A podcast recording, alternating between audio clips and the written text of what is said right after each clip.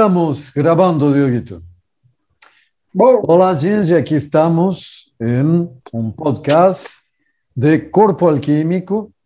E, como falei na introdução, não, apresentando nosso programa, isto vai ser um recorrido justamente por o conceito de alquimia, e não pelo conceito tradicional, sino por um conceito muito mais amplo, mais verdadeiro também, saindo do mito, e como também um recorrido sobre minhas experiências, como foi isso acontecendo, eh, tenho o prazer de aqui estar com, convidado, com um convidado que justamente é uma das pessoas que realmente pode falar de alquimia, neste caso de alquimia externa. Não?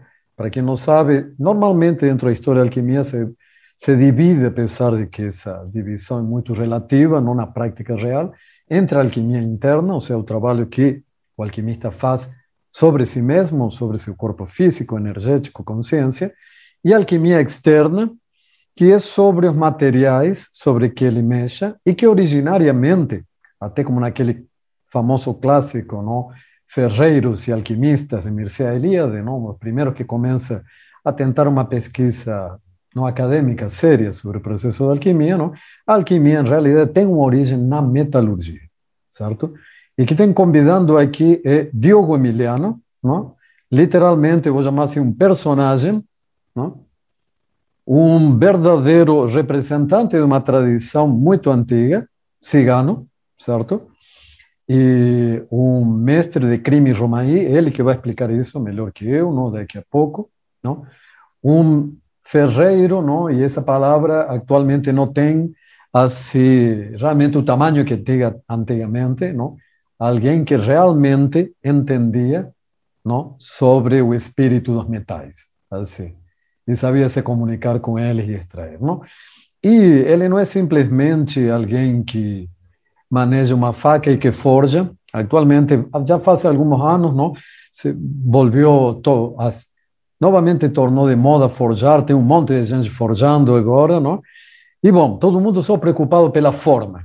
Então você tem aí muita coisa decorativa, bonita, assim, mas com respeito, não, assim, ao que realmente a estrutura, não, a qualidade do aço, como antigamente era, não, porque numa época quando se forjavam armas para verdadeiros guerreiros, o guerreiro não dependia daquilo. Então não era somente a forma, não? Era realmente a capacidade funcional daquilo que se forjava, não? Então, Deus representa essa tradição verdadeiramente baseada na funcionalidade, certo, do que se forja, não? Da real eficiência daquele material e não simplesmente na forma, que pode ser bela ou não, pode ser decorada, não é só acessório, não? Assim, e realmente alguém que não só conhece as formas antigas, sino que resgatou, e ele vai explicar também, para nossa para nossa época, podemos dizer, e para até não para espantar muito físico neste momento, assim, muitas técnicas, recriou técnicas de como realmente se pode transformar estruturalmente o metal de maneiras que, como diríamos, a física está tentando entender como acontece. Então, Diogo, por favor, é com você ali. Pode se apresentar, fica à vontade aí falando quem é você, então, introduzindo. Como é que está o som? Boa tarde, gente. Meu nome é Diogo hum. Emiliano e e bom, eu conheço Cláudio há quantas há quantas décadas? Dizer, Cláudio. Um tempão já.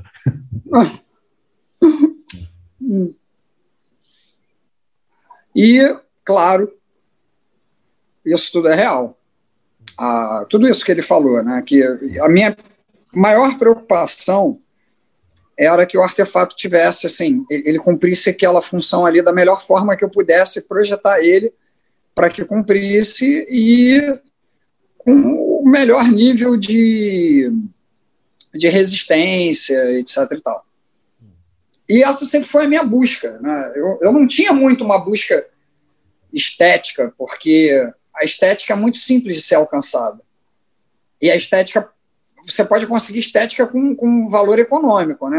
Você compra uhum. a máquina tal, pá, ou você compra o material tal, pum, Está ali assegurada a estética certinho. Na parte de beneficiamento de liga, até tem, você até pode fazer a comparação direta até a página 2. Você pode dizer sim, né, mas beneficiamento de liga, se você quiser uma coisa mais cara para comprar para botar na liga, vai ser mais caro. É, mas tem uma diferença. Primeiro, você tem que saber fazer aquilo, não é meramente organizar os materiais e. Hum. Porque, gente, fazer uma bainha, por mais que você olhando a bainha, mesmo uma bainha de metal, é, toda engravada e tudo mais, por mais que você olhe aquilo e pense, nossa, como é difícil, não é nada que as pessoas não possam aprender com certa facilidade, porque é um uhum. agregamento material simples.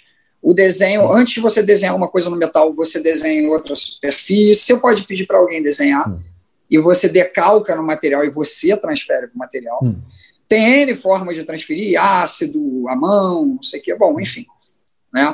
Agora, quando a gente está falando de uma liga, de você beneficiar uma liga, o número de estágios e a capacidade e o, a necessidade de know-how é tão grande que você pode realizar todos os passos certos e se só um passo estiver errado, uhum. o objetivo pode se tornar o exato oposto do que você esperava. Exatamente. Entendeu? E isso que você está falando eu acho muito importante, não? Porque tem dentro da alquimia indiana certo? Uma frase que podemos dizer é o leitmotiv, que diz assim como nos metais é no corpo, não? E no processo de transformação do próprio alquimista, no treino, não? E temos que falar que tanto na Índia como na China, não? Na alquimia antiga, não? Os alquimistas eram também o que chamaríamos agora artistas marciais, vamos falar, não? Eles treinavam seu corpo e treinavam com o que eles produziam. E isso não tinha também o aspecto que tem atualmente de simplesmente ganhar uma habilidade física, uma habilidade no manejo, era muito mais profundo. Não? Era esse aspecto de que a transformação real ia acontecer se você conhecia de uma maneira extremamente profunda cada passo, e se um passo era errado, podia te dar justamente o resultado, e o que se fala completamente oposto, ao que você estava procurando. Ou seja, em lugar de, como diria um chinês, te dar eh, eh, o que se chama no, saúde e longevidade, incluso te matar. Não? Até porque, por exemplo, Sim. dentro da alquimia interna, tanto na China como na Índia, se trabalhava muito com mercúrio, não? que quando ele não é processado é venenoso, absolutamente venenoso. Não? Assim? Enfim, só para ir fazendo é. algumas paralelos. Ah, não, tudo. Na verdade, se a gente for parar para pensar, uhum. todos os metais são venenosos. Depende uhum. de como ele está organizado. Uhum. Pô, Diogo, o ouro não é 100% é até você conseguir solubilizar ele em uhum. cloro. E aí você uhum. transforma ele em cloreto de ouro, e aí você uhum. pode solubilizar tudo isso em água. E aí ele fica invisível. Uhum. Entendeu? Literalmente ele fica praticamente invisível. Ele fica praticamente até quase invisível no microscópio, vamos dizer assim, porque uhum. a, a, luz se comporta estranha quando bate na superfície dele.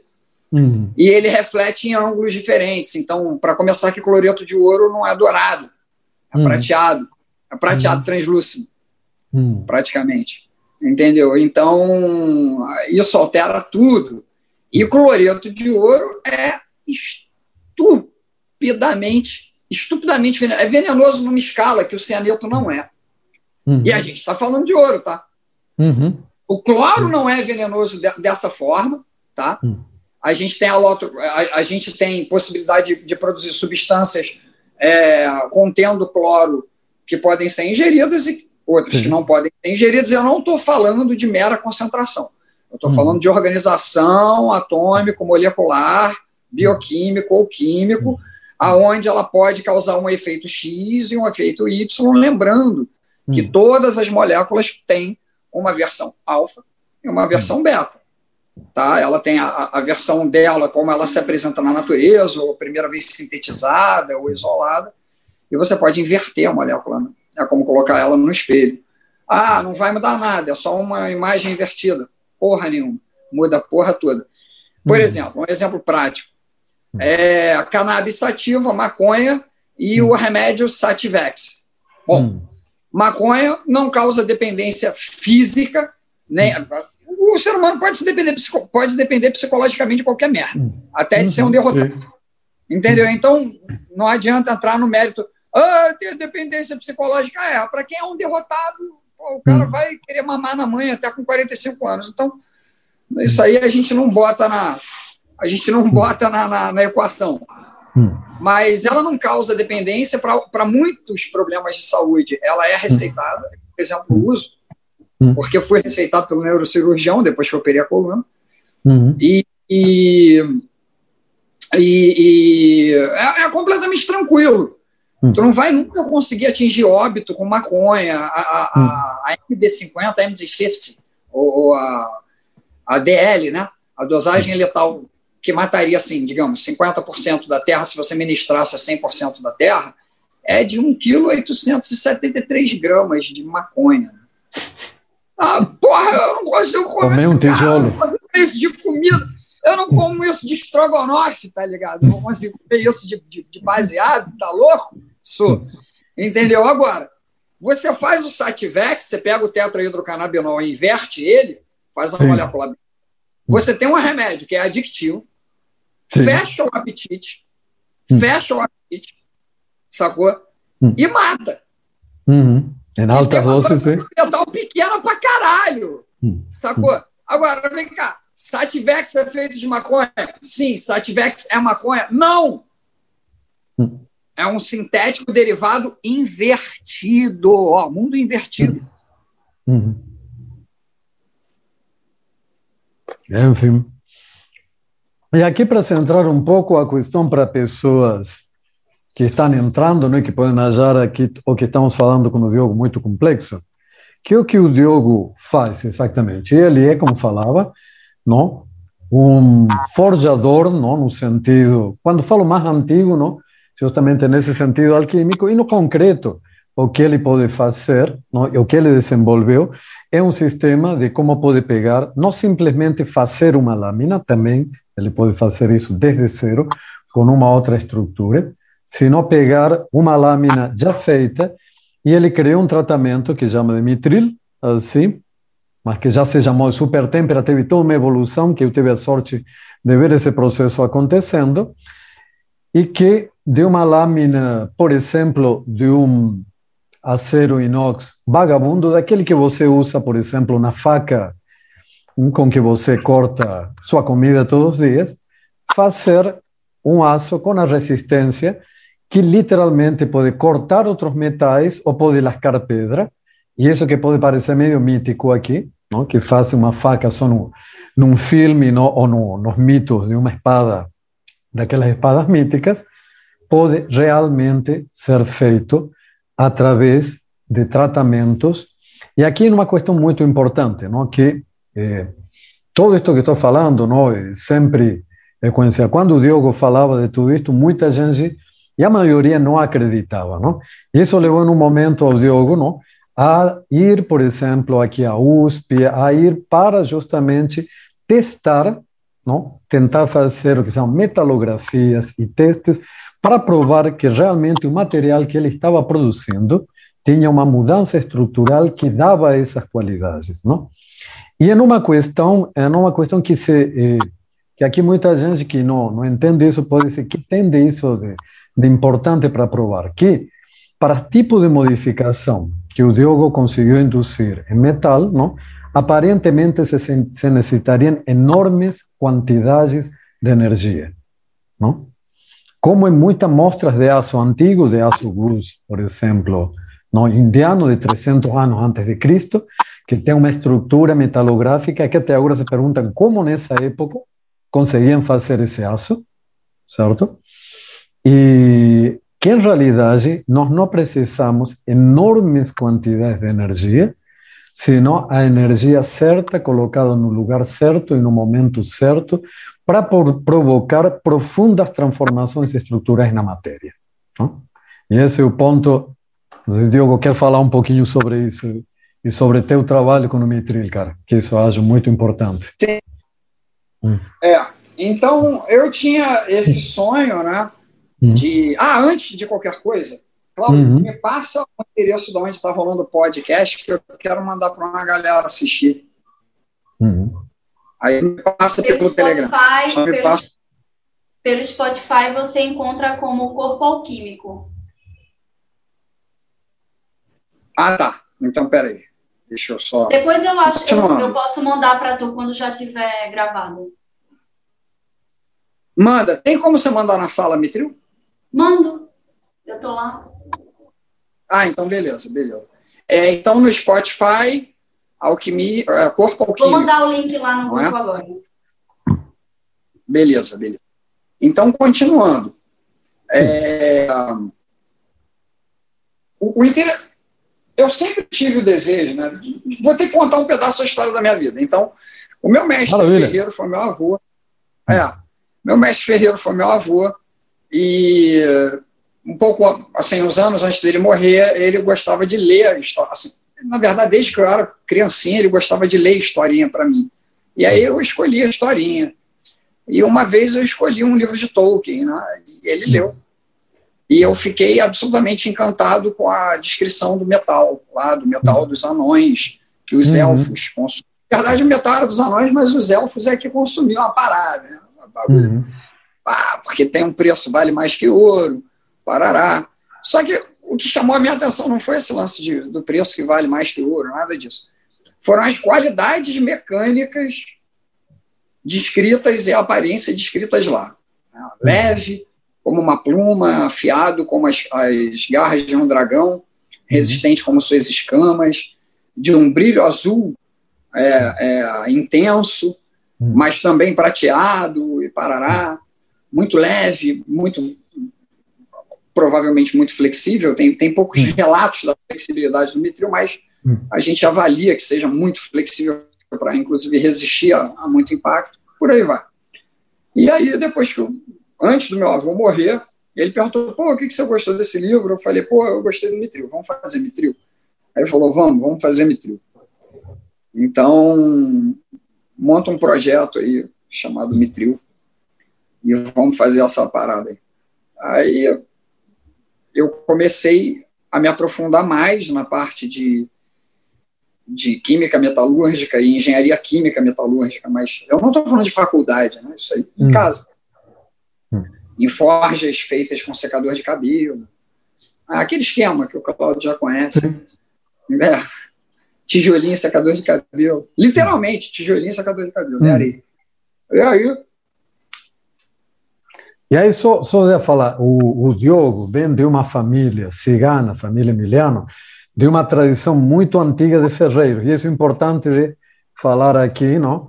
que não é que isso saiu da nada. Não? O avô de, de Diogo era um famoso ferreiro cigano, famoso dentro da comunidade, não? a família, e com uma tradição muito antiga, não?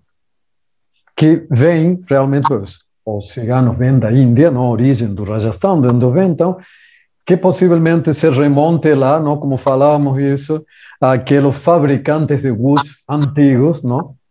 do que estávamos falando antes daqueles raços indianos, que até agora se perguntam como naquela época, até mostras de 300 anos antes de Cristo, até mais antigas, não? se encontraram não? como eles conseguiram fazer essa qualidade de aço naquela época com os elementos técnicos que teoricamente existiam. Mas é só para dar um marco para o pessoal. Não? É, segundo a edição de 97 da revista Magnum, hum seria impossível. Né? Tanto que, pela, pela revista Magnum hum. Internacional, a datação do surgimento do aço é, é, completamente. Agora, talvez eles tenham reajustado, mas ele, é, é, os próprios, o próprio expediente da Magnum tinha hum. uma discordância muito. Eu nunca fiz parte da revista Magnum, tá, gente? Eu me, eu me correspondia com eles por hum. e-mail, hum. é, às vezes eu estava num evento que os caras estavam, enfim. Hum. Eles faziam parte do expediente, hum. não eu. Mas hum. eles sabiam quem eu era, obviamente. E havia hum. uma discordância absolutamente surreal de datações e tudo mais. E hum. hoje em dia, trabalhos como esse trabalho da USP e outros também, muitos hum. podem ser encontrados no ResearchGate. O da hum. USP se chama Pix e RBS em Espadas Ancestrais ou Pix hum. and RBS in Ancient Swords. Tá?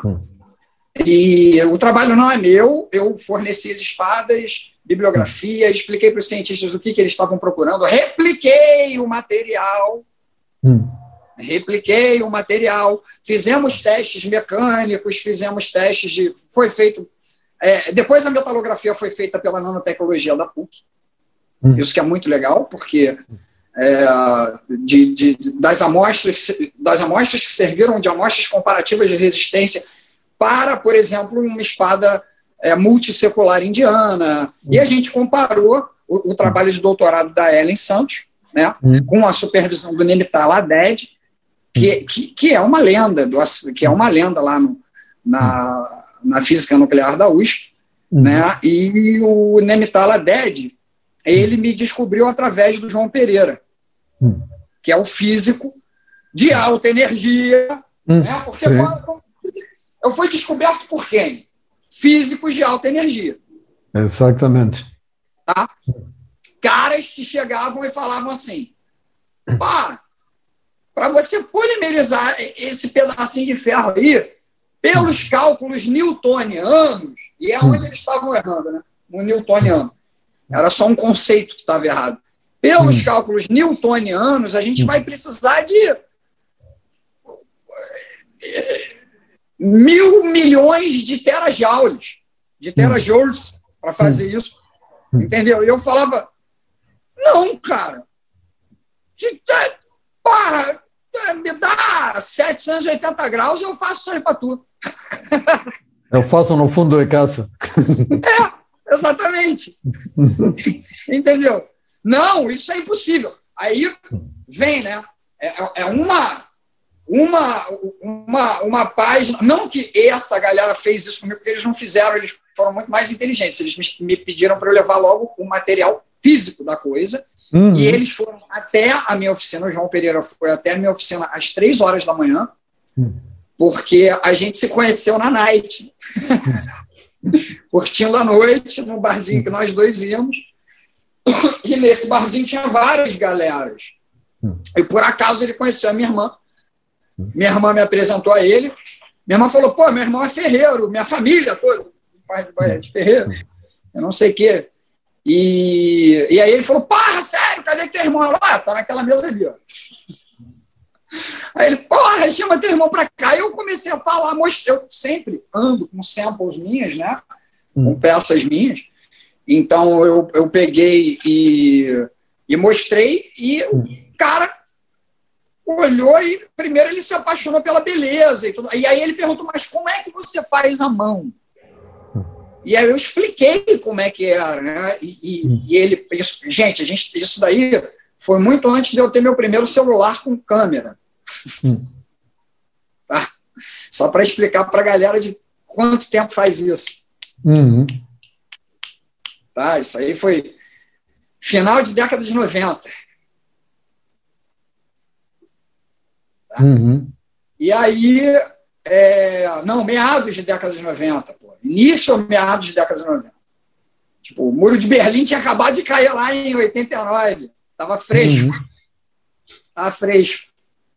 E aí, o João Pereira, aí eu peguei, fui até o lado de fora do restaurante com a minha maleta de armas, falei para ele escolher qualquer faca ali e escolher um objeto de aço. Assim. Aí ele falou, pô, mas como é que a gente vai testar que é aço? Aí eu falei, pô, um imã.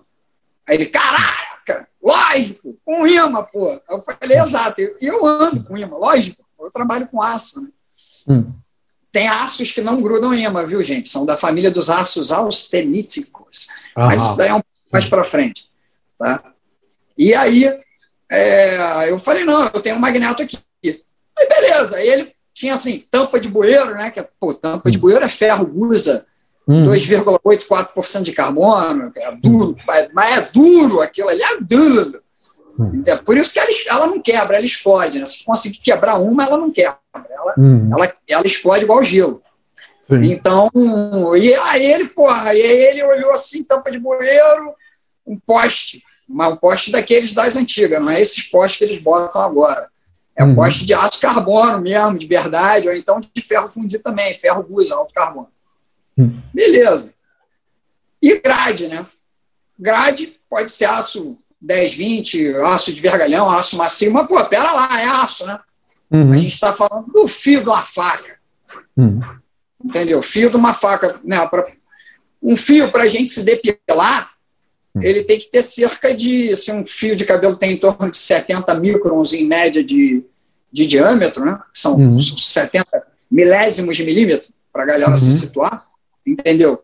A gente tem que ter pelo menos, para cortar grosseiramente, tem que ter pelo menos metade dessa medida. Né? Sim. Então, a gente pode estabelecer aqui que uma faca depilando tem em torno de 35 microns hum. de altura de fio. É, galera, faca afiada é microscópico. Uhum. O topo dela está em uma medida microscópica. Qual que é a faca afiada? Tua faca da Tramontina, do jeito que ela chega, é assim. Depois do segundo corte, não. Mas quando uhum. ela chega, é. Hum. Tá? Então, é, qualquer faca que depile. Comprou a faca, veio depilando, é, é, o fio é, é, é, é em microns. Uhum. Se faz a medição tá? da largura do fio. Então, a, e aí a gente tem, digamos, uma barra de uma barra de, de, de grade de aço 1020, só que pô, aquela lateral, que é quadradinha, né?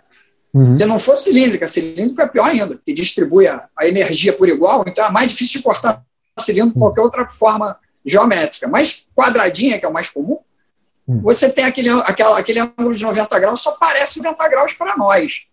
Uhum. Entendeu? Para o fio da faca, ele é arredondadão, porque aquilo ali tem 3 milímetros, 2 milímetros. E a gente está falando de um fio que tem 35 micron. Se, se tiver assim, depilando mal. Hum. E o Cláudio pode dizer que as minhas facas não depilam mal, né?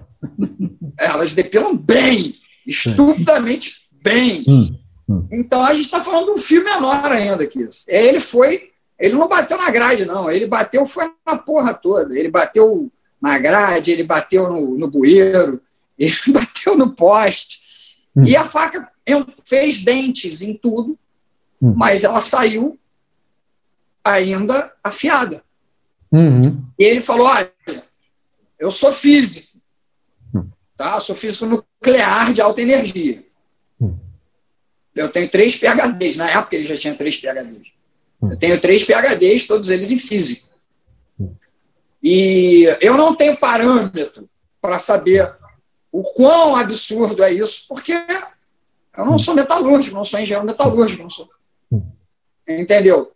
Mas eu sei que isso é meio assim, fora do normal, porque eu também não sou um debilóide, não tenho faca em casa. Hum. Ele falou exatamente assim. Hum. Ele falou: eu também não sou um debilóide, eu tenho faca hum. em casa. Aí eu peguei um guardanapo hum. e falei para ele esses dados, né? E ele falou: ah, realmente, acredito que um fio de cabelo não tenha mais do que 100, 120 microns, então eu vou na tua, na tua ideia. E aí, num guardanapo, eu fiz aquela conta de padaria, né? Num barzinho às três, duas e e cacetada da manhã, lotado. Uhum. E ele falou, cara, isso é incrível. Uhum. Quando eu mostrei, o Neui, ele se tocou que a, a, a, área e o volume que ele tinha, e a dureza, inclusive, provável que ele tinha utilizado uhum. contra aquele artefato, aí ele visualizou a coisa do jeito físico. Uhum. Aí entendeu eu, o absurdo, entre aspas, que a coisa era. É, aí ele virou e falou, Diogo, olha só. Aí ele foi, pegou um outro, um outro guardanapo e começou a fazer um outro, a outra conta de padaria. Só que aí é uma padaria chique, uma padaria, uma padaria royal, padaria, né? A padaria, assim, né? Porque não era o cálculo de padaria fuleira que eu fiz. Aonde ele considerava absolutamente tudo e qualquer influência física possível com uhum. todos os cálculos aproximados em numerais que ele pudesse depois transferir a ideia para mim entre um peteleco e um soco na cara. Uhum. Entendeu? Se a gente estivesse falando de potência. Uhum. Por exemplo, se a gente estivesse falando de peso ou empuxo, qualquer meleca uhum. dessa, ele poderia, da mesma forma, só que ao invés de socar, me empurrar, né? ou me empurrar uhum. com o dedinho, encostar em mim. Então, ele transformou tudo em matemática. E ele falou, uhum. cara, olha só, se isso aqui está minimamente certo, e eu fiz o cálculo com várias margens de segurança, dentro de toda a física newtoniana e não newtoniana que eu estudei. E a tua resistência por superfície barra material não pode ser inferior a mil vezes o que deveria ser. Uhum. Lembrando que isso foi antes do boom do grafeno, que a patente do grafeno acho que é de 96. Sim. Tá? Isso uhum. foi antes do boom do grafeno. Lembrando que o grafeno é 200 vezes mais resistente que o, que o aço estrutural de médio-médio carbono, que é, que é quando a gente faz aquela. De médio-médio, não, de baixo carbono.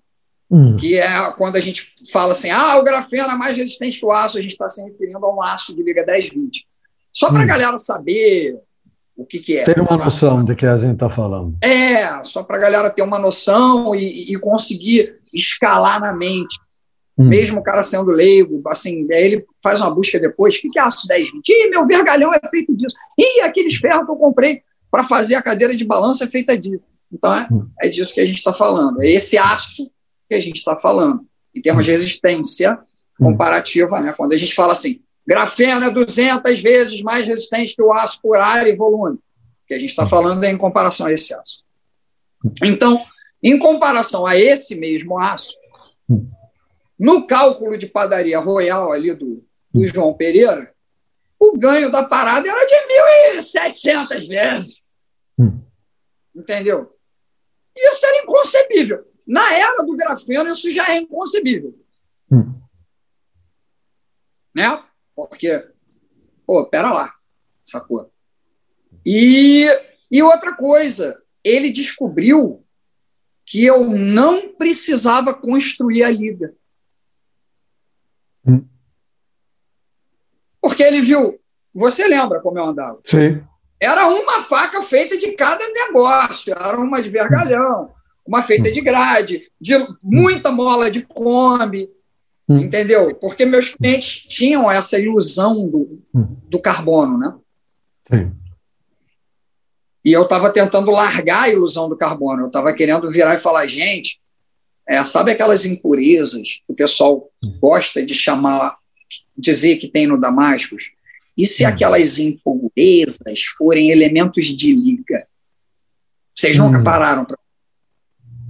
Não, mas para organizar desse jeito, tinha que ser. Vocês nunca pararam para pensar que toda organização pode ser baseada em Fibonacci, razão áurea hum. e volume sobre volume? Hum. Eureka! Meu Deus! Como assim, meu irmão? Isso eu estou falando um físico nuclear. Uhum. Multi-PHD reagindo à informação. Uhum. Aí isso era já às 2h45 da madrugada. Uhum. Ele já nem trocava mais ideia com a minha irmã. Entendeu? Ela estava de olho nele, eu roubei o cara, pai. Não, não sou, não sou bichona, mas roubei o maluco. Sacou a atenção do cara? Pá! Sacou a porra? Fui na mira da irmã, o papo do irmão tá mais maneiro. Aí ele virou e falou assim: porra, tem como a gente ir na sua casa quando? Eu, te, existe uma chance de eu presenciar? Eu falei, pô, eu mostro tudo na tua frente. Aí ele, quando? Eu falei, agora. Tá de carro aí? Aí ele, pô, tô. Eu falei, já é, vamos pagar as contas. Não, não, eu pago a conta aí, vamos embora. Aí ele foi, pagou a conta da galera toda, a gente entrou no carro dele, mais uma parte da galera que estava comigo pegou um táxi, e a gente chegou na vilinha que eu morava ali em Botafogo, que você treinou hum, muito. Sim. Sacou? Naquela vilinha ali. Hum. E descemos e fomos para a oficina direto, né? Aí o Guilherme estava, Guilherme Souza, que, que fez o levantamento gasoduto São Matias Cuiabá É, ele foi estagiário junto comigo na equipe de arqueologia da Nancy Vieira de Subai. Isso foi em 97. Outra parada. Mas o Guilherme estava presente. Uhum. E a gente queria demonstrar que com elementos básicos você poderia, e com baixa energia, sabendo trabalhar, você poderia alterar as coisas todas. E aí a gente fez ali. Ligamos a forja e o, a gente pegou quatro amostras de quatro aços diferentes, né, todos eles com origens simples de serem determinadas, porque, tipo, um era um pedaço de um eixo de, um, de uma de uma homocinética, sacou? O hum. outro era uma mola de Kombi com o símbolo da Volkswagen lá na ponta. Hum. Entendeu? Tipo, não dá para não dá para não dizer que eles não são exatamente o que está nos catálogos, Sim. dizendo que eles não, não tem como. Entendeu? O outro era uma régua. Uma régua de aço inox. Sim. Entendeu? E por aí vai. E, e o outro era uma faca de. Era uma faca nucleada. Ela tinha um aço por cima e o fio dela e a parte de dentro dela era feita de outro aço. Uhum. Ela era quase um aço inoxidável em cima e dentro ela era um outro aço. Ela era uma lâmina de D6, que o pessoal falava que não caldeava, que não juntava com outro aço, né, para a galera entender. E eu juntei ele com o aço 1045 na Forge. Uhum. E aí tinha ela lá de prova. E aí eu peguei todas essas matrizes, processei elas, uhum. né? E cada uma eu processei de uma forma, né? Então, um eu processei com uma coisa, outro eu processei com outra coisa, outro eu processei com outra coisa, outro eu processei com outro negócio. Porque cada aço demanda, antes do mitril, Hum. Tem, uma, tem uma metalurgia antes hum. do mitril, uma metalurgia depois do, do mitril, ferrite. Hum. Então, antes do mitril, na época da supertempera, a supertempera 1, 2, 3, entendeu? Sim, eu lembro disso, estava lá. É, ela variava. Se era um aço com menos carbono, ela tinha que ter uma variação. Se era um aço de mais carbono, ela variava. Mas ela variava na própria fórmula dela. Isso já era revolucionário. Uhum. Entendeu? Porque geralmente você precisa de substâncias diferentes. Hum. E ali com a Supertempera 1, você já não precisava mais de substâncias diferentes. Você tinha uma única solução com graduações uhum. de solutos solventes diferentes. Uhum. E ela já naturalmente funcionava para todos os aços. Então, tinha, ela matava a questão da contaminação. Hum. Qual é a questão da contaminação? Tem uma faca de aço de mola para tratar, para temperar, para fazer a tempera, hum. e tem uma faca de aço de uma granada de mão que foi forjada, desativada e forjada para temperar. Hum. Com a, a super têmpera, o que, que eu podia fazer? Eu podia pegar a super têmpera para um aço, botar no local de têmpera, fazer a têmpera, retirar todo o fluido, retirar a peça, colocar outro fluido imediatamente, que na verdade era o mesmo fluido em graduação, em graduação solvente soluto diferente, Sim. entendeu? E proceder com o tratamento imediatamente, sem a menor perda de tempo. Gente, quando a gente fala industrialmente, eu não estava na indústria, tá? Eu estou falando de potencial industrial. Hoje em dia eu estou na indústria, mas estou dizendo, nessa época, eu era um uhum. garoto. Entendeu? Então, o potencial industrial disso é, é absurdo.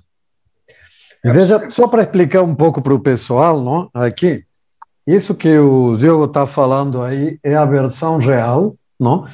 de algo que podíamos chamar como pedra filosofal, não? como aquela substância que procuravam os alquimistas, não?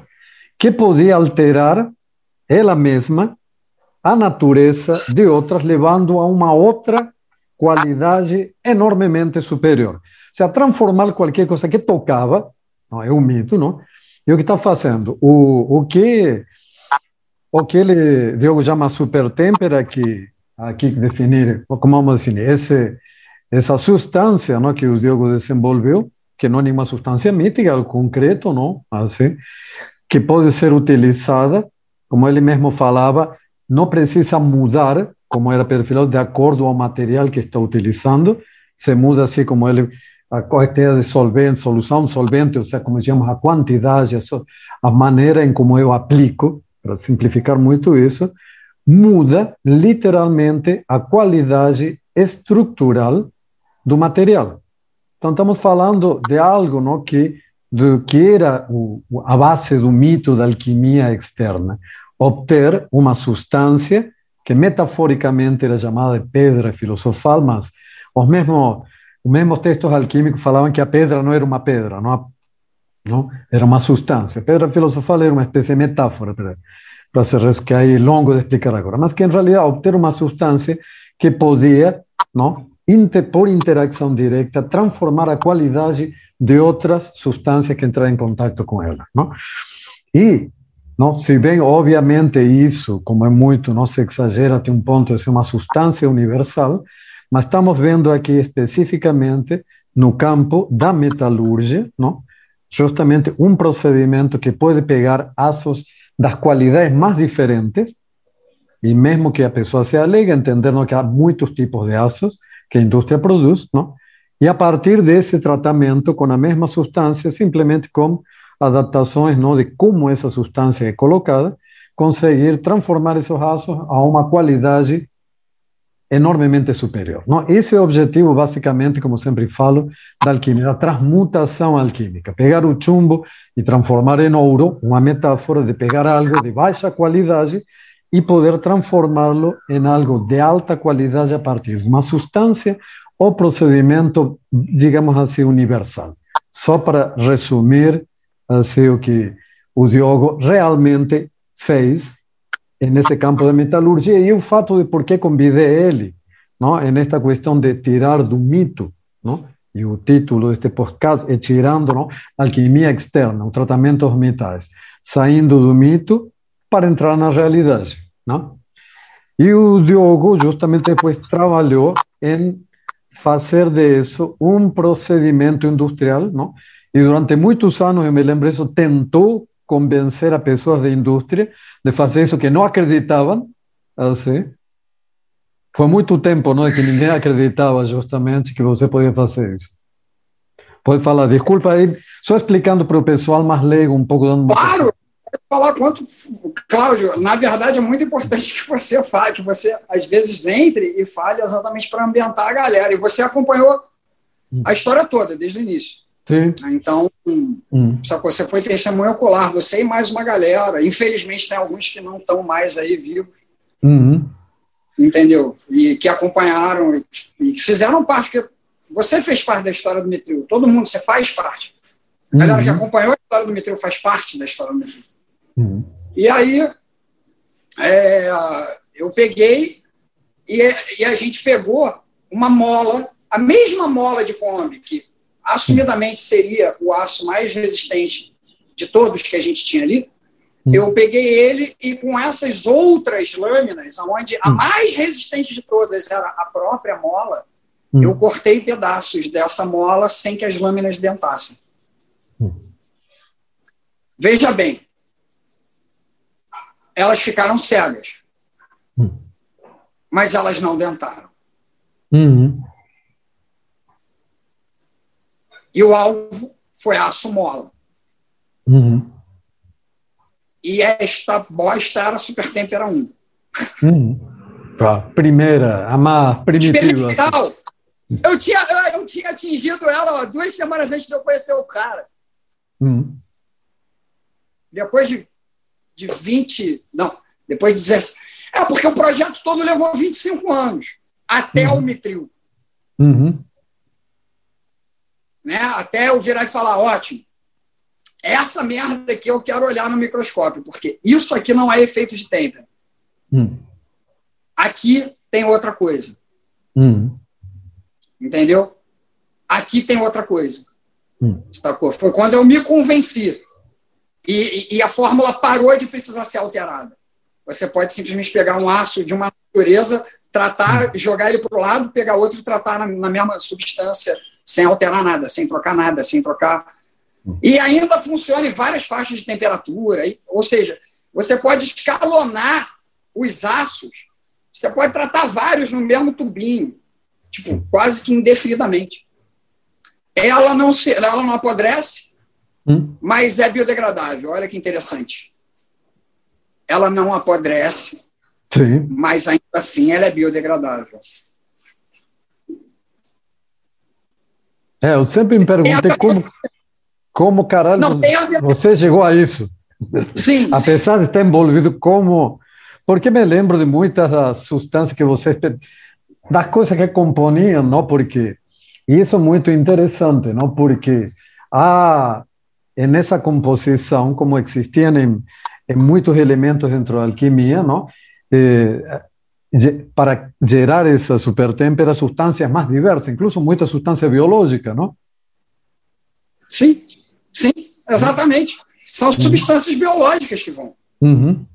Literalmente, são coisas que apodrecem se não estiverem em Exato. equilíbrio. Como urina de bode, por exemplo. Como Você- urina de bode, por exemplo, como urina de bode, é, quer ver uma outra coisa? É, fígado de fígado de bode, é, pô, tem várias paradas, bile, né? Hum, Vômito sim. de Hum. literalmente. Entendeu? Então, e aí você mistura com azeite, e aí você mistura com, com manteigas, né? Porque tem vários modelos de manteigas. Hum. E aí você sapona, é, ressapona a coisa, depois Hum. você ressolubiliza, tira é, é, é, toda. Depende do que você está fazendo, né? Se você estiver Uhum. fazendo uma alquímica, alquímica antiquíssima, vai formar glicerina em cima. Hum. É tipo sabão, assim. Sim. Entendeu? Então, beleza, sacou? E o que eu queria era uma versão nano. Porque eu queria uma coisa que não pudessem copiar, e qualquer têmpera pode ser copiada, Uhum. entendeu? Então eu queria uma coisa mais parecida com um fax. Eu tenho um material que a pessoa não tem, não tem acesso, Hum. E esse material tem uma estrutura cristalina, e essa estrutura cristalina depois é copiada dentro de outro material. E aí vamos para uma questão interessante, que justamente o que a super, supertêmpera faz, transmite uma estrutura cristalina, vamos a falar assim, essa ideia do fax, para o material com que ela toma contato. Vamos dizer né? simples.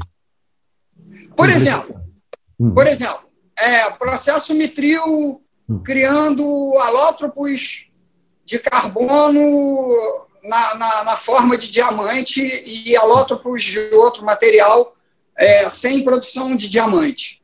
Hum. Se- o que que é um alótropo de carbono? Alótropo simples de carbono. São, são orientações geométricas, ge, eh, geometroquímicas que são produzidas com um elemento simples. Então, por exemplo, o diamante é um de carbono, o grafite é um de carbono, porque tudo Uhum. isso é, é só carbono, Uhum. entendeu? O flereno, o nanotubo de carbono, são todos alótropos de carbono, tá? Sim. Inclusive, tem uma história muito interessante do nanotubo e do mitril. Nanotubo versus mitril, que você lembra, Cláudia, quando a gente ach- achou que. Porque tinha uma chance das primeiras amostras não serem mitril, não serem o cristal que eu tinha desenhado, e ser Sim. nanotubo de carbono. Exatamente, Tá, assim bem. me lembro disso. É, Uhum. Tipo, tá, tudo bem, o bagulho já valeria assim, milhões, foda-se. Mas não era uma inovação, né? Assim, era pela forma como eu estava fazendo. Mas, digamos assim, nanotubo de carbono observado em, em- em- em espadas, a gente já sabe que tem espada de até 6 mil anos atrás. Uhum. Então, olha só, não ia ser uma coisa nova, eu queria trazer uma coisa nova, eu queria trazer uma nova cristalização Uhum. né? Uma coisa que eu pudesse batizar com o nome do meu conto favorito. Porque a galera gosta de Bíblia, Alcorão, é, é, Torá, Talmud, o caralho. Eu gosto de Senhor dos Anéis, entendeu? Mas eu não vou sair por aí dizendo que elfo existe. Nunca fiz isso. Aliás, tem uma galera da cutelaria atribui esses contos a mim. Eu estou dando, eu estou pagando, tá? Já tem alguns anos que tem esse desafio, um milhão e meio de dólares para quem trouxer um único momento dentro ou fora da internet, aonde eu disse que o que eu tinha criado era mágico, ou onde eu disse que o que eu tinha criado era o mesmo material, o mesmo, assim, que eu tinha tirado de dentro do livro, ou que eu tinha ido para outra dimensão. Não, eu nunca fiz essa alegação. Se eu tivesse feito essa alegação por um segundo alguma vez na minha vida, o João Pereira teria sido o primeiro a me sacanear dentro do bar. Então, eu nunca falei isso. E nunca vou falar isso. Tá? Porque no conceito, o conceito de magia que as pessoas têm é um conceito em que você pode trocar pela palavra milagre. E eu Sim, não acredito em milagre, logo eu não acredito em magia. Se, se você virar para mim e falar, Diogo, você acredita em magia? Não. Dá, assim, dá para trocar por milagre. Por exemplo, estou aqui sentado e, cara, quero um copo d'água. Pum, apareceu o um copo na minha mão. Ué, se eu posso botar o copo na mão, por que, que eu sinto sede? Pum, não sinto mais sede. Então, isso seriam milagres, logo, isso é a concepção do povo de magia, hum. tá? Mágica com C é uma ilusão. Uhum. Tá? É uma ilusão. Agora, mágica com K hum. é exatamente o que eu faço. Entendeu? E é o que o Cláudio faz, etc. e tal. Em cada um no seu, na sua área. É, por isso é, sempre é, falo que, em realidade, é um outro tipo de tecnologia mais sutil. Sim, até que não é só é uma tecnologia. O, Isso que é interessante. Aí, hum, esse sim. cara aí era a forma do Crowley, filha da puta, hum. vendeu o bagulho como um milagre. É. Entendeu? É, é disso que eu estou falando. Entendeu? Então, é aquela parada. Se a gente for falar da palavra mágica, você pensa no mágica com K. Hum. Aí é alquimia, mas é ciência, também não é milagre. Não, Hum. Sabe, não é o ó, estou com sede, estalo o dedo e o copo aparece. Soltei, uhum. soltei o isqueiro, ele subiu, não desceu. Não, não é isso. Mas, infelizmente, a concepção das pessoas é essa. É. E há uma questão, como você falou, foram 25 anos de pesquisa para chegar aí. A ideia da magia ou do milagre parece ser algo que você pode conseguir estalando os dedos, não? E do que estamos falando é de um tipo de conhecimento que requer um profundo envolvimento de pesquisa, de trabalho, de treino, não? de experiência, até ele chegar a se concretar. E como falávamos no princípio, não? está baseado em que você troca enormes quantidades de energia por um conhecimento muito preciso de em que momento e de que maneira você utilizar a quantidade apenas suficiente para produzir uma mudança completa. Foi com isso que eu convenci o João Pereira aí na minha casa. Foi uhum. isso aí. Eu convenci ele com isso. Eu perguntei uhum. para ele, João Pereira, você está de carro? Lembra que eu falei na história que eu perguntei para você, está de carro? Ele falou. Aí eu me dei um estalo. E eu, eu lembrei, cara, isso é um nano, isso é, isso é um átimo de tempo, né? Isso é um pico segundo. Eu lembrei, caralho, o cara é físico nuclear de alta energia. Agora, agora eu vou fuder a mente dele. Hum. Sacou? Agora esse maluco não vai parar nem em sinal. Entendeu? O cara, o cara vai ligar a forja, ele vai pedir uma tequila só para ligar a forja no bafo. aí, aí eu virei e falei, João, então, você dirige? Ele, pô, eu dirijo para caramba, porque eu, eu, eu tenho, tenho meus projetos na USP, eu tenho a minha casa aqui no Rio, Parará. Eu falei, sabe quando bate aquela, aquela pedrinha? Aquela pedrinha uhum. no para-brisa, o para-brisa explode. Aí ele, porra, né, cara? Aquilo, aquilo, aliás, é um fenômeno físico fantástico e produz uma quebra em teia de aranha. E o caralho, eu deixei ele falar, que nem um corno. Quando chegou no final, eu falei, velho, é menos que um peteleco. Uhum. Aí ele se tocou. Uhum. Sacou? Hum. Aí ele falou, porra, meu irmão, uma vez. Não, falou porra, meu irmão, falou, porra, Diogo, uma vez eu, eu vi um cara tentando resgatar um outro. Aí hum. vem hum. aquele exemplo do, hum. do extintor de incêndio contra o para-brisa. Hum. O cara dando, teve que dar umas cinco, seis extintorzadas disso, mas é com extintor grande, gente. Hum. Era extintor de caminhão, não estou falando daquele extintorzinho. Hum. que primeiro for, vocês foram obrigados a botar no carro e depois foram obrigados a tirar, não. É o extintor de, de, de caminhão, grandão mesmo, hum. que é obrigado mesmo, de verdade, que é de verdade, não é, não é para encher dinheiro de bolso de político. Então, o, aquele extintor ali, hum. o cara viu aquilo quicar, quicar, uhum. umas cinco a oito vezes no para-brisa de um esporte. Uhum. Entendeu? Até quebrar o para-brisa. E as pessoas dentro do carro tinham caído na ribanceira poderem ser retiradas uhum. de dentro do carro. Automaticamente ele já teve na estrada ele, te, ele mesmo falou: porra, isso aconteceu comigo há três anos atrás. Ele já teve na estrada e instalou o para-brisa dele inteiro um cascalho que, se bobear, não, é, não dá nem para você enxergar o olho nu. Hum. Agora, faz o cálculo em joules. Da, do, do, potencial de energia. Uhum. Tipo, velho. Aí o cara foi, foi mesmo. O cara enlouqueceu e falou: vamos lá agora. Entendeu? Porque o que ele queria ver era isso. Ele queria ver uma grande transformação material uhum. com uma pequena taxa de dispêndio energético. Exatamente. Entendeu? Era isso que ele queria ver. Ele queria ver um output grande com um input pequeno. Uhum. Entendeu? Eu quero, eu quero ver a maior transformação que esse uhum. material pode sofrer dentro da sua forja carvão de churrasqueiro. E aí uhum. ele foi lá para ver isso. Uhum. E aí isso gerou todo o, o, projeto até a gente evoluir. Isso ainda era super temper, até a gente evoluir para o Mitril, que é quando tem aquele vídeo da Tramontina se comportando de um jeito muito estranho, né? começa cortando um prego, não sei, no uhum. final de cortar tudo, madeira, carne, prego, aí garrafa, uma garrafa PET, sem afiar ela, né? só, só, só com a primeira afiação feita nela, hum. pós-tratamento aplicado, e aí no final ela corta papel com ela parada e você puxando papel. Assim.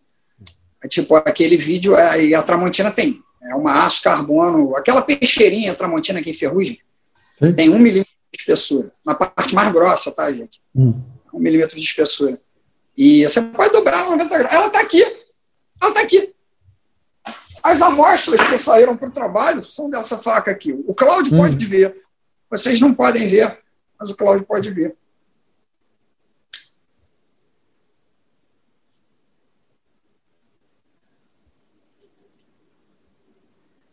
Das mais vagabundas assim, a Tramontina, justamente. Das mais, é a mais vagabunda, é assim, você entra na loja e fala, eu quero uma Tramontina aqui em Ferrugem, vagabunda mesmo. Aí o cara, como assim? Vagabunda mesmo. 10 polegadas. Você vai ter essa. É. E aí temos assim, a metáfora não, da, da transformação do chumbo em ouro, como falava. Não? Uhum. Essa transformação qualitativa. E, não, e esse era o ponto fundamental, porque eu estava te convidando justamente, aliás, por a mensagem não para falar um pouquinho não eu treinei vários anos com o Diogo o Diogo não só como falei um forjador é um mestre de crime romaí ou seja de algo que já a maioria pessoal não conhece porque é uma tradição realmente cigana não de luta de faca espada curta machado certo e mesmo que muita gente não acredite podemos dizer que é o sistema de faca mais eficiente do mundo e a gente testou isso na época que a gente treinava duelando com muita gente, assim, não? que treinava sistemas contemporâneos de faca, não? e outros como Alcalicilat, como tu. Não?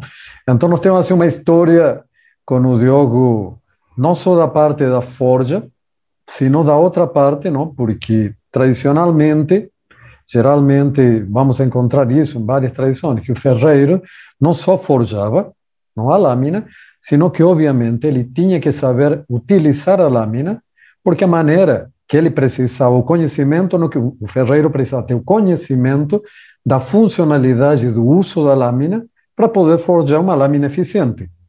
Dali que, em realidade, na tradição, sempre os ferreiros foram grandes esgrimistas. Não? Só que, logicamente, e isso vamos na antiguidade, um ferreiro ganhava muito mais dinheiro não? Porque uma lâmina da qualidade como que produz o Diogo agora, não? Na antiguidade saía como sairia uma Ferrari agora.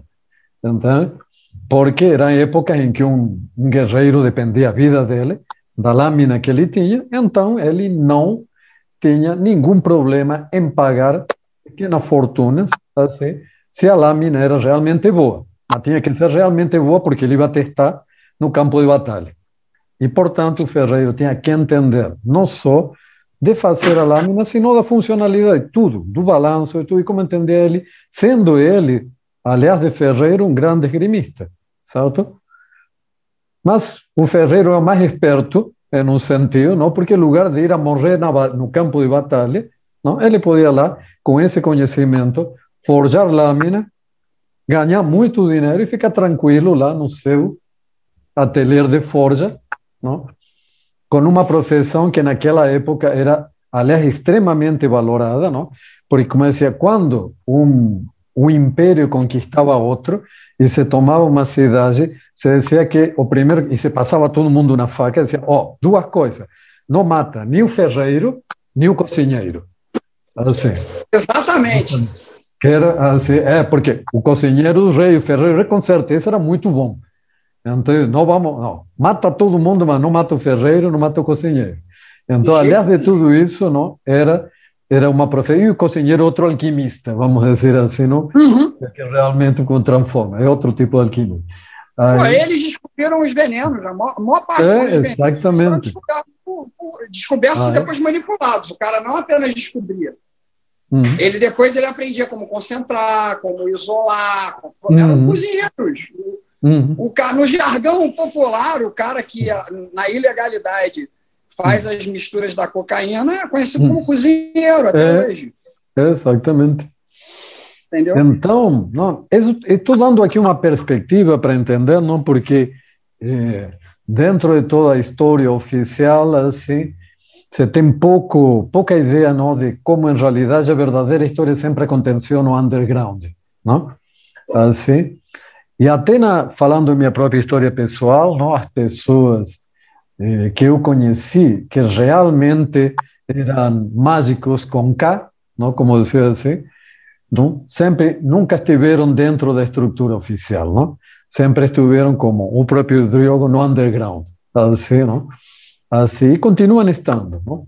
Acho que você lembra, Diogo, também na época que treinamos e comecei a viagem para a Índia, não? Sim. Aí, e também quando me perguntam assim na Índia, ah, que Arjan você fez? Cara, você não vai encontrar nenhum desses Arjan famoso, nem o curso que você vá pela internet, vai encontrar o que é interessante. Você tem que ir lá para, para o fundo, para o fundo assim, da cidade como Varanasi, para o interior da Índia, para encontrar não, coisas que são interessantes, não? assim, e, e não está no circuito não está no circuito que está aí famoso. Turismo.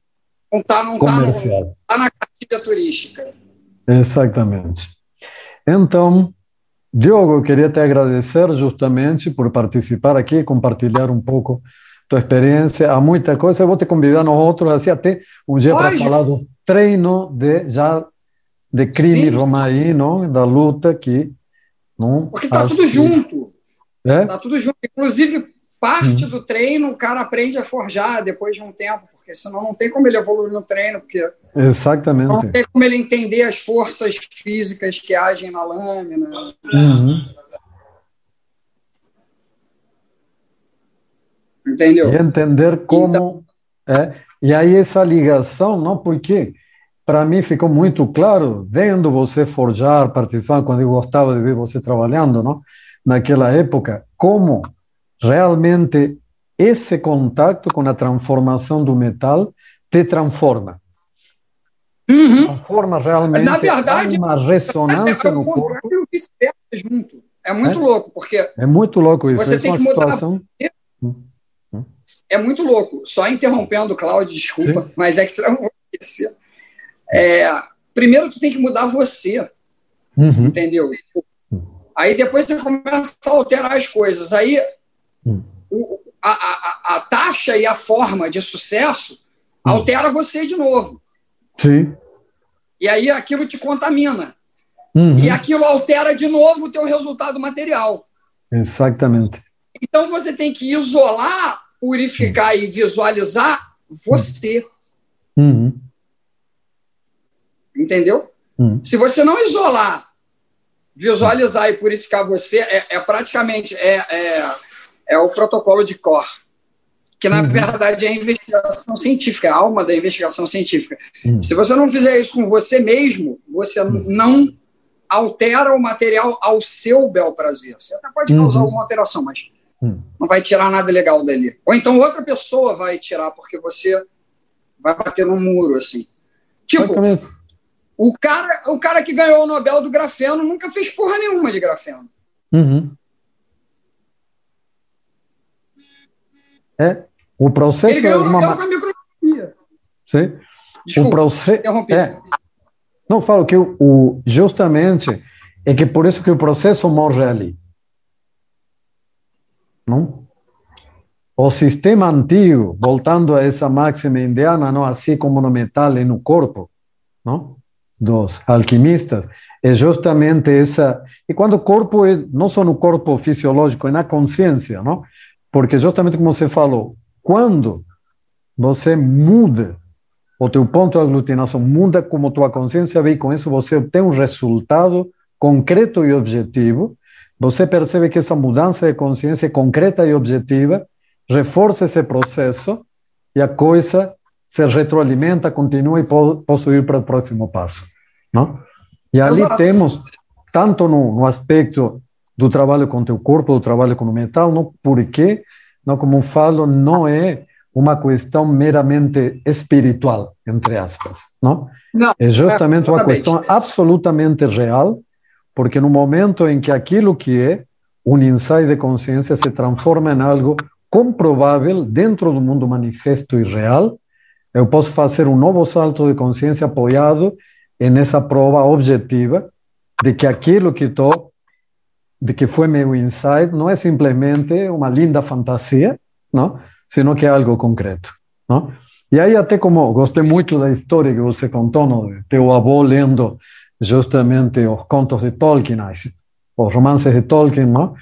E a história do, do Mithril, que aí é uma linda fantasia, certo? Exato. E como justamente você transformou isso em é um salto de consciência, em um elemento real e a possibilidade de trabalhar sobre isso. Não? E, em definitiva, não, como digamos, isso é alquimia. Não? É, e, e, e tem um detalhe que tem que ser uhum. observado. Uhum. Né? No desenvolvimento alquímico, uhum. você não admite a fábula como real jamais. Exato. Porque senão não teria mérito. É isso hum. que ninguém entende. Hum. Tá? Em nenhum momento eu fui procurar mitril. Eu fui... Cláudio, em algum momento você, você me viu indo procurar mitril? Não. Você sempre procurou dentro. Assim. Isso. Eu queria desenvolver mitril, não era isso? Exatamente. Eu queria poder acordar de manhã, né? Era isso que eu falava. Eu queria acordar, quero acordar de manhã, pegar uma hum. faca minha, fazer um furo na minha bigorna, dar um hum. beijo na bigorna e botar a faca em cima. Hum. Entendeu? Era isso que eu falava. É, e era um processo muito cotidiano. Eu me lembro, não? Você lembra quando não era exatamente o mitril, mas você estava em um momento eh, pensando em um damasco, se lembra, em forma de svástica. E me lembro bem que você me contou que tinha um insight enquanto estava cagando no banheiro, assim, justamente é, nesse sentido da cotidianidade como a gente vive para aquilo. Entende? Uhum. E não é que foi procurar na Índia um antigo conhecimento de como eles forjavam em forma de esvástica, e gente, aqui a esvástica, é, é, eu me lembro da, eu me lembro desses desenhos, cara. Você me mostrou justamente o teu caderno. Não, o, a esvástica não é um símbolo nazista, é um símbolo antiquíssimo indiano. Não, por isso assim para não. É, me lembro perfeitamente dessa de, desse projeto de lâmina justamente, assim, das várias camadas de como dessa forma otimizar a eficiência do Damasco, não? para impacto, para tudo. Enfim, mas falando isso, porque o que fala Diogo, ele nunca foi a buscar em outro lugar esse conhecimento, e essa é a ideia da alquimia, procurar no próprio processo interno, na própria experiência. Não? E por isso, quando, quando você obtém algo real, não, aquilo é você. aquilo te transforma. Não? Exato. Porque não te foi dado, você realmente criou aquele processo. Exatamente. Você é aquilo, aquilo é você. Exatamente. E bom, por questões de tempo, Diogo, é muito bom aqui para que depois poder editar tudo isso e, e ficar, não? Nossa gravação chega até aqui, mas chega o convite para outros, em outras oportunidades, te chamar e continuar outros aspectos do papo, porque, cara, este é para passar dias falando obviamente. Depois me passa o feedback do pessoal aí. Um abraço aí a galera que está ouvindo o podcast e o pessoal que vai ouvir o podcast depois. E hum. lembrem, o reset financeiro chegou. Vale a pena vocês terem. Senhorito! Tchau, Foda-se o reset financeiro. Foda-se o reset, porra! Valeu. Obrigado, Diogo.